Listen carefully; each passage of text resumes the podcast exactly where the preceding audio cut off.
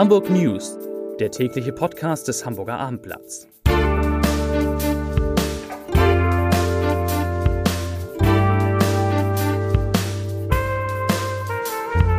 Moin moin, hallo und herzlich willkommen zum täglichen News Podcast des Hamburger Abendblatts. Mein Name ist Matthias Iken und ich freue mich darauf, in der kommenden Viertelstunde Antworten auf drei Fragen zu bekommen. Warum lohnt sich am Wochenende der Besuch des deutschen Derby? Wieso beginnt das Abendblatt eigentlich eine neue Serie zu Kultläden?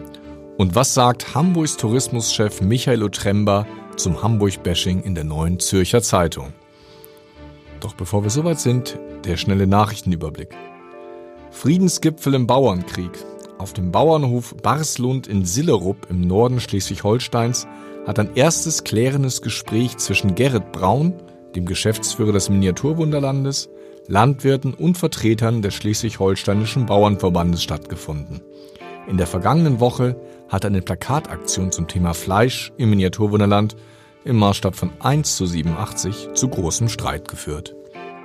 Der Publizist und frühere Stern-Chefredakteur Michael Jürgs ist tot. Er starb nach langer Krankheit in der Nacht zu Freitag in Hamburg im Alter von 74 Jahren. Erst in der vergangenen Woche war Jürgs in Berlin mit dem renommierten Theodor Wolf Preis für sein Lebenswerk geehrt worden. Der Hamburger Senat plant einen Steuerzuschlag für Baulandspekulanten. Finanzsenator Andreas Dressel hat seine Steuerverwaltung jetzt gebeten, von der Möglichkeit der sogenannten Grundsteuer C Gebrauch zu machen. Demnach ist es Gemeinden mit besonderem Wohnraumbedarf erlaubt, für baureife Grundstücke einen gesonderten, höheren Grundsteuerhebesatz festzulegen.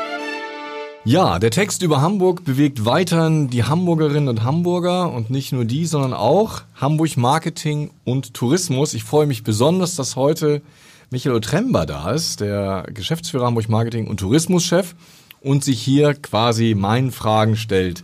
Herr Otremba, vor wenigen Tagen hat die Neue Zürcher Zeitung am Sonntag dieses bitterböse Stück über die Hansestadt veröffentlicht. Das muss für Sie ja eine harte Lektüre gewesen sein, oder?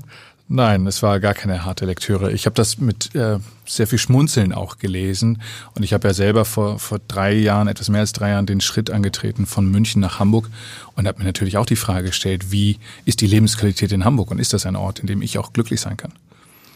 Die Kritik ist ja von daher interessant, weil die Schweiz ja eigentlich zu den äh, Top-Ländern gehört, wenn es darum geht, Gäste für Hamburg zu gewinnen. Absolut. Die Schweiz ist einer unserer wichtigsten Kernmärkte, ist, glaube ich, immer unter den Top 3. Und wenn wir uns die Steigerungszahlen anschauen in den letzten Jahren, also wir konnten da die Zahlen massiv steigern und haben viele Gäste, die sehr glücklich sind, wenn sie Hamburg besuchen. Aber ich glaube, die Perspektive, in Hamburg zu leben, ist dann auch nochmal was anderes, weil die Gäste kommen wegen der Lebensqualität. Aber wenn man sich entscheidet, hier zehn Jahre zu leben, wie Herr Meurer, ähm, dann hat er natürlich auch eine andere Perspektive auf Hamburg. Wahrscheinlich werten Sie ja viele Zeitungen im In- und Ausland aus. Wie ist denn der Anteil der positiven und wie der Anteil der negativen Berichterstattung über Hamburg? Die Berichterstattung ist in der Tat hauptsächlich positiv. Ähm, wir nehmen überhaupt erstmal wahr, dass Hamburg stärker wahrgenommen wird, weil das dürfen wir auch nicht vergessen. Wir glauben immer, Hamburg muss doch jedem bekannt sein und wir halten die Stadt für sehr, sehr schön. Wenn wir uns dann aber im Ausland bewegen, stellen wir fest, nein, viele kennen Hamburg gar nicht. Und das war, glaube ich, auch damals ein Grund mit, warum Scholz gesagt hat, ich besetze zentrale Positionen in der Stadt mit Menschen von außen. Also Henrik Falk aus Berlin, Rolf Strittmatter, der in, in Potsdam gelebt hat und aus dem Breisgau, glaube ich, kommt, ich aus der lange in München gelebt hat, weil Scholz gesagt hat, mir reicht es halt nicht, diese Perspektive immer von innen raus, wir sind eh die schönste Stadt der Welt, sondern lass uns mal von draußen drauf gucken. Ja, viele Hamburger führen diesen Satz ja immer mit sich herum. Wie eine Monstranz sprechen von der schönsten Stadt der Welt. Ist das nicht auch ein bisschen Selbsttäuschung? Naja, ich, ich das ist in der Tat für mich so ein bisschen kleinkariert, das zu formulieren, ja, weil ähm, die, Welt bietet viele wunderschöne Städte und Hamburg ist eine wunderschöne Stadt. Ich halte nur überhaupt nichts davon, in Superlativen zu sprechen oder überhaupt diese Rankings Berlin, München, Hamburg anzustellen.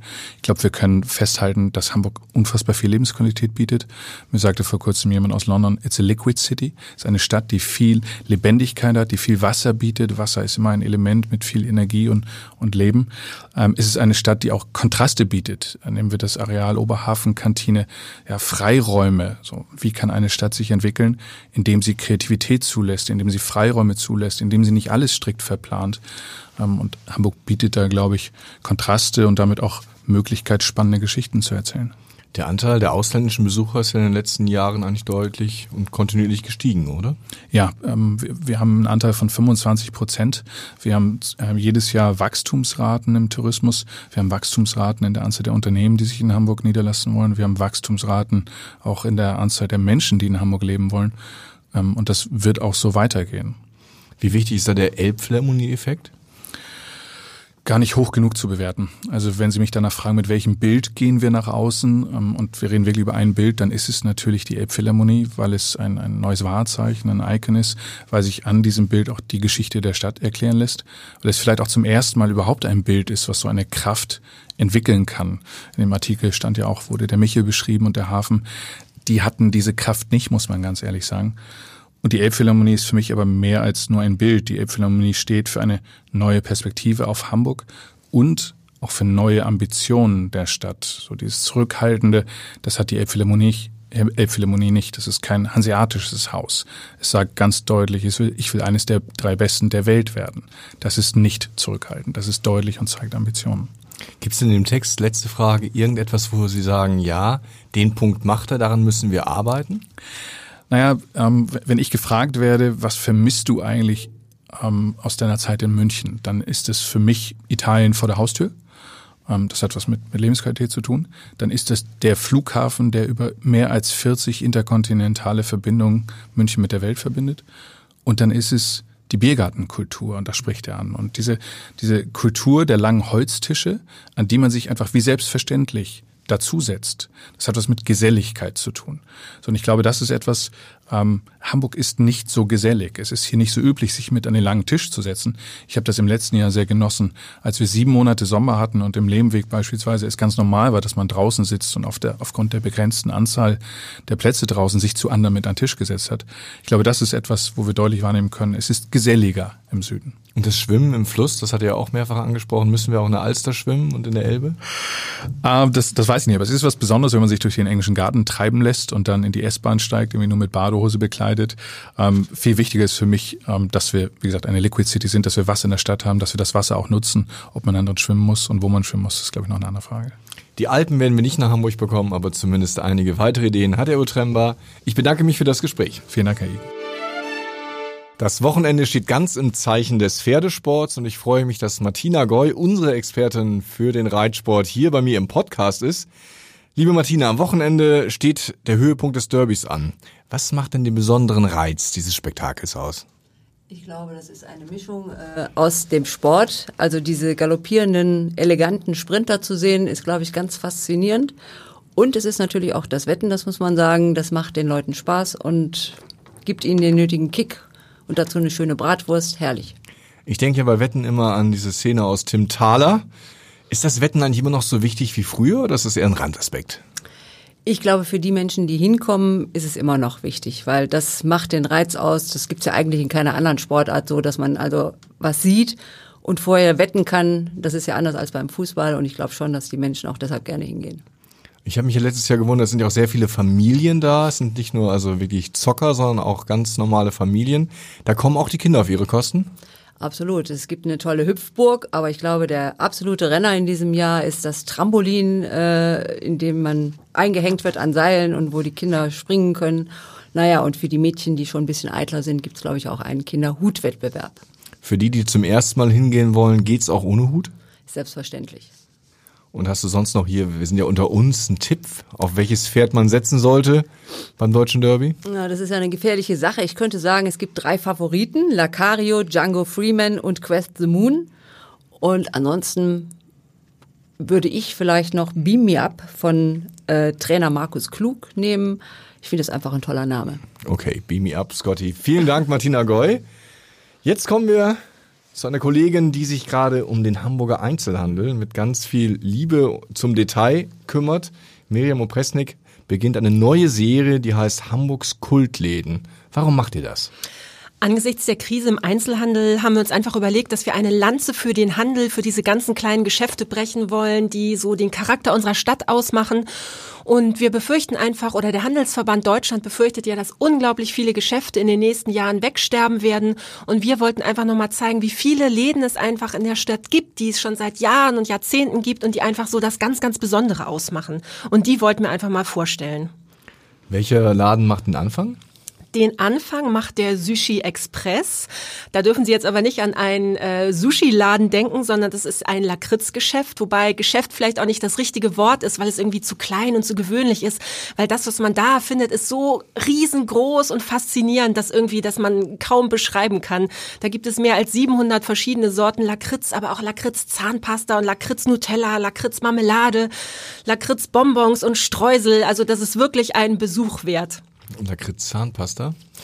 Klingt köstlich, nicht wahr? Ah. Aber ich muss Sie warnen, es sind nicht alle überzeugt von Lakritz. Aber der Michael Bühl ist wirklich ein ganz großer Lakritz-Liebhaber, der ganz äh, großes Charisma hat und die Leute fasziniert. Nur ausgerechnet bei einem Kunden ist es ihm noch nicht passiert. Und wer das ist, das lesen Sie morgen im Abendblatt. Was muss man denn tun, um als Einzelhändler in diese Serie reinzukommen? Also was muss das Besondere sein, damit man quasi geadelt ist für die. Wir haben da lange in der ganzen Redaktion miteinander gesprochen, Vorschläge gesammelt. Uns ging es einfach darum, so ganz besondere Läden zu finden, die so einen besonderen Charakter haben, die nicht vielleicht so Mainstream sind, vielleicht auch ein bisschen kleinere Läden, die zu keinen großen äh, Ketten gehören und die für uns einfach so einen Kultcharakter haben. Da gehört der Lakritzladen dazu, da gehört aber auch ein Pfeifenladen dazu oder Modelleisenbahn, dann natürlich ähm, auch äh, bekannte Plattenläden oder Buchläden, aber auch ein ganz, ganz altes Kaufhaus, was wahrscheinlich das kleinste und älteste Kaufhaus in Hamburg ist. Also kurzum alle liebevollen Alternativen zu Amazon. Auf jeden Fall.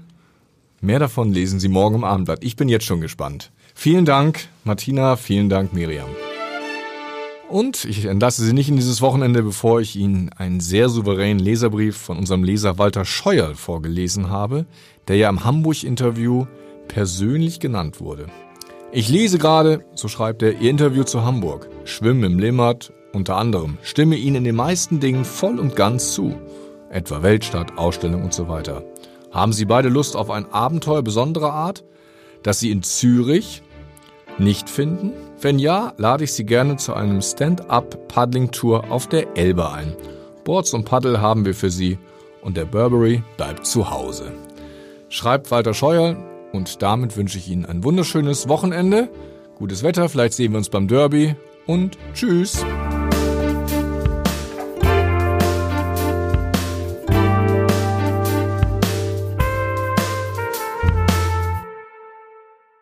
Weitere Podcasts vom Hamburger Abendblatt finden Sie auf abendblatt.de slash podcast.